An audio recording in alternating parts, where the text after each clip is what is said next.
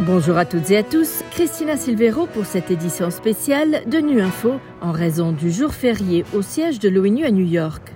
Nous recevons l'expert de l'ONU sur les droits de l'homme en Haïti, William O'Neill, qui est récemment rentré de mission dans ce pays, confronté à la terreur que font régner les gangs armés, au point qu'une mission multinationale de sécurité devrait bientôt être déployée en Haïti pour aider à leur démantèlement. Or, la plupart des membres de ces gangs sont des mineurs. Pour mieux comprendre le rapport entre les gangs et les jeunes, on écoute William O'Neill.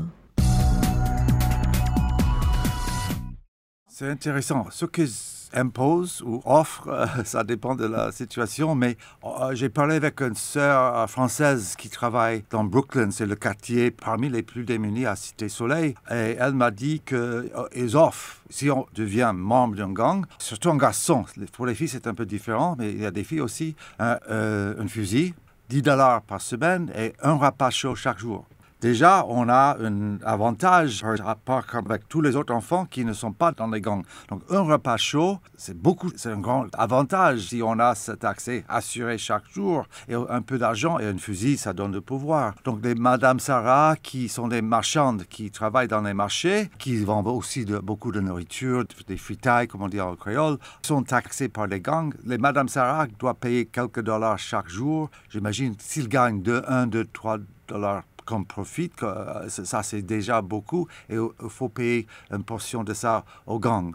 Même pour avoir accès à la pompe, la pompe à l'eau, il faut payer le gang qui est là, qui contrôle l'accès à cette pompe-là. Donc, dans cette façon-là, les gangs gagnent beaucoup d'argent, ils contrôlent la population et c'est une limite pour la population d'avoir l'accès à l'alimentation, à l'eau potable, à l'eau potable, pas potable, l'eau simplement. Et surtout pour sortir, pour revenir, il faut passer par le carrefour, les gangs contrôlent l'accès et la sortie. Et là-bas aussi, il y a des, impôts et c'est où souvent les filles surtout sont... Ah, prises euh, à l'écart et sont violées. Ça se passe normalement. La, violence sexuelle, c'est monnaie courante dans les zones là-bas. C'est terrible pour les filles et les femmes aussi. Ça veut dire que pour sortir des quartiers, c'est au moment de sortir des quartiers Et où l'entrée, ça dépend de gangs, leur attitude. Des fois, ils ont pris de, de, drogue, ils ont bu des choses. On ne sait jamais qu'est-ce que sera l'atmosphère, l'attitude des jeunes. Et ce sont des jeunes aussi sur les postes là. Ce sont des 15, 16, 17 ans qui euh, sont vraiment. C'est pas tout à fait prévisible ce qu'ils vont faire, comment ils vont agir.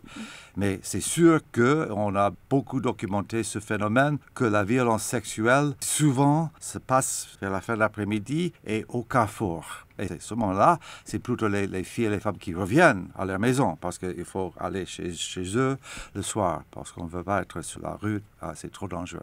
Vous avez mentionné que vous attendez avec hâte l'arrivée de cette mhm. mission multinationale. Mhm.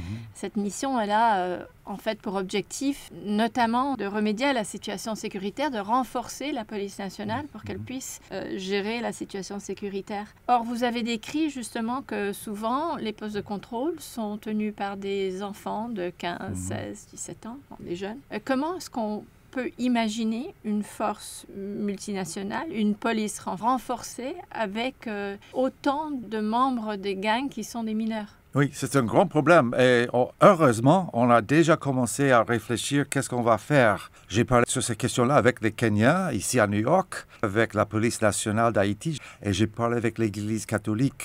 Tout le monde, parce que tout le monde se rend compte qu'il faut faire beaucoup d'attention ce phénomène parce que ce sont des enfants soldats, à vrai dire. Et je crois, j'espère, j'ai parlé avec beaucoup de gens qui négocient avec les gangs. Ils connaissent les leaders. Ils m'ont dit, j'espère qu'ils ont raison, que les, gangs ne, vont pas résister avec force, la, la force internationale. Ils ne veulent pas se battre. Ce n'est pas comme ils ont une idéologie que se battent, ils vont mourir pour défendre. Non, c'est l'argent, pouvoir, l'espace. Mais vous ne pensez pas qu'ils vont se battre pour l'argent, justement, et pour le pouvoir qu'ils ont? Pas contre quelqu'un qui est plus puissant, qui va te tuer.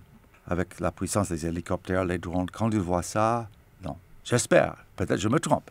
Mais dans le passé, c'est ce qui est arrivé. Mais je crois que ça va être réglé avec un certain niveau de violence, mais j'espère et je crois un niveau pas très élevé. Voilà, fin de ce bulletin de Nu Info. Merci de votre fidélité. À bientôt.